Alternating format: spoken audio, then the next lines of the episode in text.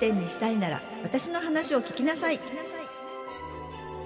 この番組は静岡で有名な洋菓子店スズトラ創業者でありさまざまな店舗の企業経験を持つ小川陽子が悩める女性店舗経営者に送る応援型ポッドキャストですあなたの企業店舗経営に役立つ魔法のエッセンスをズバッとお伝えします迷っているのなら一歩踏み出そう。小川陽子がアテンドします。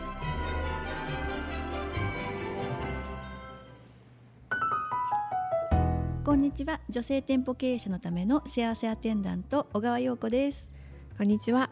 よろしくお願いします、はいこんにちは。お願いします、第13回目、えー美容関係のお店を持ったけれど悩んでいる人へ、えー今回は事業拡大とか、まあ、多店舗展開とか、いその先の話うんになってくると思うんですけど、はいそちらの方お伺いしたいと思います。ぜひあのまあやるならばここまで目指してもいいのかもしれませんよね。はい、はい。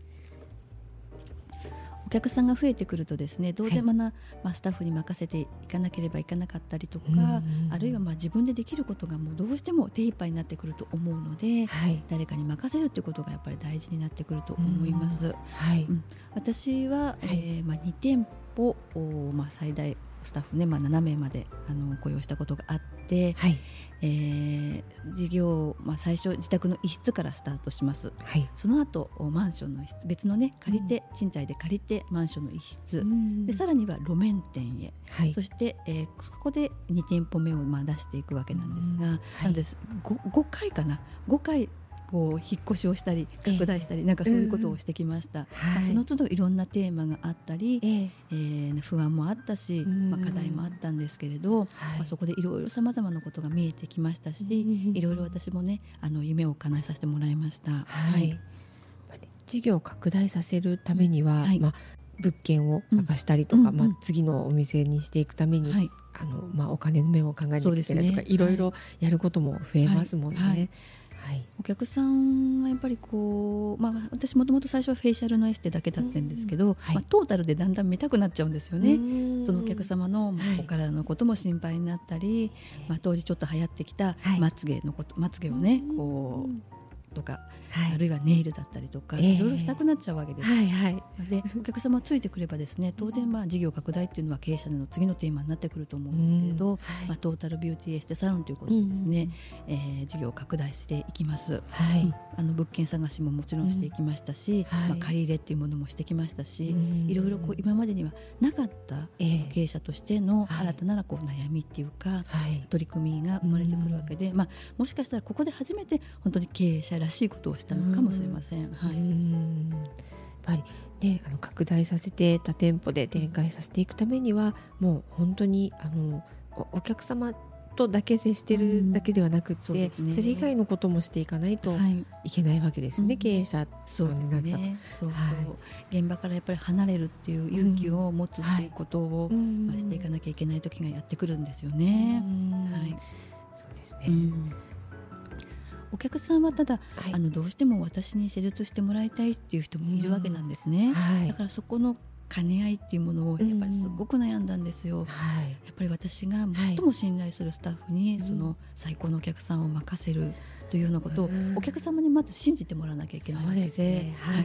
まあ、もちろんあのげ全く現場からね完全に離れてしまったわけじゃないので、うん。はい。私も技術者としてうん。現場にはまあ入ることもありましたけれど、ええ。その時間というものがまあどんどんまあうん。少なくなってくるわけですね。ん。そうすると現場のスタッフにはい。どうしてもそこを委ねていかなければいけない、うん。ただか一方的に私がスタッフに任せればいいってものじゃなくって、えそこにお客さんが信じてもらう、ねうんお客さんが安心してもらうということ、はい。環境づくりっていうことがうん。すごく大事になるわけで、はい。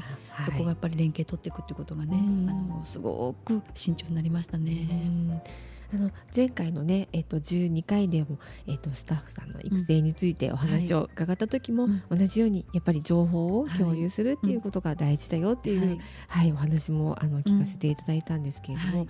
具体的に情報を共有していくっていうのはどういった、はい。はいあの当時は、まあ、はい。あのカルテというものがありましたから、まあ、ええ。手書きだったんですけどね、うん。そのカルテを、はい。あの必ず全員で手術が終わった、その営業が終わった後でええ。みんなで共有、まあ、必ず確認するということをうん。全員でね。自分が施術してないお客様の分もはい。共有していくってことをしました。うんで後々にはあの LINE がねグループ LINE っていうのも作って、うん。みんなで些細なことでも、はい。今日こういうことがあったとかうん。例えばその日出勤してないスタッフもいるわけですよね。そうすると、はい。些細なことでもこういうことがあった気をつけようねとか、逆にいいことも、うん今日お客さんからこんなことしてもらったよとかですね、うんこんなことを褒めてもらったよとかっていうことも、うんまあ、共有していくように些細なことでも、はい。みんなであの共有情報共有していくっていうことを心がけていきうました。んそうやってあの、まあ、共有していくことで、うんあのスタッフさん全員が、はい。まあ同じ方向を向いて、はい。あのお客様にあの接することができて、はい。でなおかつ、まあえーお任せできるというとあうんうん。れですけれども、はい。まあ、事業拡大多店舗はい展開のために、まあ、しなければならない他のことをはい。スタッフに任せて自分がすることができたっていうね。ことですよね。やはりあの経営者になるってことは、はい。本当にその見えない仕事っていうものも増えてくる同時に増えてくるってことなので、はい。だからまあスタッフだけじゃなくって、うんまあ、例えば経理の部分を、はい。あの会計士さんにお任せ完全にお任せするとかですね,、はい。ねあるいは広告の部分を、うん。今まではまあ極力広告をかけないようにしたけれども、ええ。まあ、でもある程度の規模になってくればですね広はい。告っていうものも大事になってくるわけで、うん。そういうものを外注するとかですね、はい。そういう仕事も、うん。あの時代に増えていったので、うんまあ、やっぱりチームを作っていくことが、うんうん。あのだんだんだんだん大事に、ね。大事にっていうか、ねまあ、せざるを得なくなってくる、はい。いますね。うん。やっぱりこう事業を拡大してくると他のまた新たなお客様を生み出せなければいけないことで、そうですね、はいなので私も積極的に、まあ、あの現場だけじゃなくって、ええ。まあ外に出る機会をうんこの頃から増やしていった気がします。うんあのまあ、交流会異業種の交流会に出てみたりとかですね、はい。まあ、名刺交換する場を増やしたりとか、はい。あるいは美容と関連する場所に出向いていって、うんまあ、営業することもありました、はい。特にあの美容はあのブライダル結婚式とすごく、うんあの関係性が深いので、はいはい。よく結婚式場行きましたよ。う んまたそういったところで、はい。新たな発見というか、うん。あこういった要望があるかもしれないみたいな。そうですねそう、はい。うん。まああの足で稼ぐってねそういう時代では今もしかしたらないかもしれないけど、はい。でもやっぱりそのお客様もそうなんだけどリアルで会うってすごいことなんですよ。ね、自分を知ってもらうはい。自分の思い、はい。ね、考え方、うん。それがこうその方に伝わった時っていうのは、はい。もう想像しえないやっぱり効果っていうものがうん。時として生まれることもあるので、はい。まあ、営業っていう言い方だけでなくってですねやっぱりあの想像力を高めて、うん。なんか可能性を広げていく、うん。それがまあ、経営者になってくるんだと思いますね。うんそういったことができて、ん。安心してお店も任せられているからこあそうそういった外に目を向ける、自分が外に出ても大丈夫って、安心できるっていうこと。そうですね、うん。事業拡大とは多分そういうことで、うん。自分が大先生みたいになって、はい。私すごいのよ私っていう、まあ、そういうサロンももしかしたらあるかもしれないけど、はい。私の売り方見てみなさいみたいなね、うん。そういう先生もまあもちろんいるサロンもあるんだけど、はい、まあ、事業拡大っていうことをテーマにするとはい。やはり自分が現場にうん。ずっといるだけでは見えてこないものが、ん。あのやはり多いです。うん。そうですね、うん。先ほど任せるその事業を拡大するために外に出ていくんですけれども、中のことも情報を共有して、現場は離れていてもはい。共感、そうですね共有できるようにしていたっていうことで、あのお伺いしたんですけれども、その信じるっていう任せるっていう点で、はい。あの気をつけていたこと、はい。あの例えば何かあった時に、うん。まあ、すぐにはい。ごご報告をしてもらうとか、はい。なんかそういった心がけみたいのって、うんうん。はい、そうですね、うん。あの本当に任せはするんだけども、うんうん。完全に手放すあの自分が離れてしまわなかったっていうことでしょうか。んまあ、常にうん。あの必ず連絡できる取れる体制には、まあ、ありましたし、はい。それから、あのーまあ、スタッフやっぱり育成していくことによって、はい。まあ、店長という、まあ、一つ私の右腕みたいな人をですねやっぱり育てていきました。なので、まあ、2店舗私ねあの営業していたってもう先ほど言ったんですけどどちらの店舗にも、はい。あのまあ、長がいてね、ええ。まあ、私と、まあ、直接もうとにかくあの対話ができる人を一人設け、その下に、まあ、あのスタッフまだ何人か設けるような仕組み作りっていうものを、うん。まあ、だんだん整えていきました。あー。はい。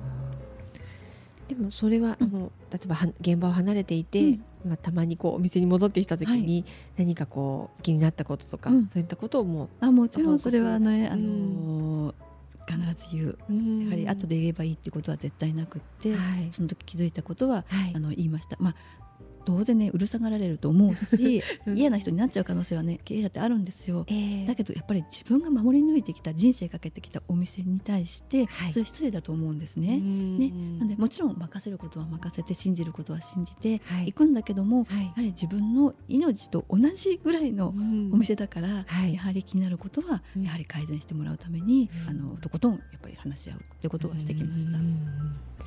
そうですね。やっぱり外に目を向けるはい、ことももちろんその事業拡大のためには大事なんだけれども、そうやって情報を共有うんさせることっていうか、ことスタッフさんとの、はい、はい、あの距離を近づけておく、うん。はい、っていうことが大事もちろんそうですね。はうい、んありがとうございました。ははい。い、えっ、と番組ではえっ、とメッセージやご感想をお待ちしております。えー概要欄のメールアドレスまたは SNS の DM でも構いませんのでお気軽にお寄せください。お待ちしております。それでは最後にえー魔法の言葉お願いします。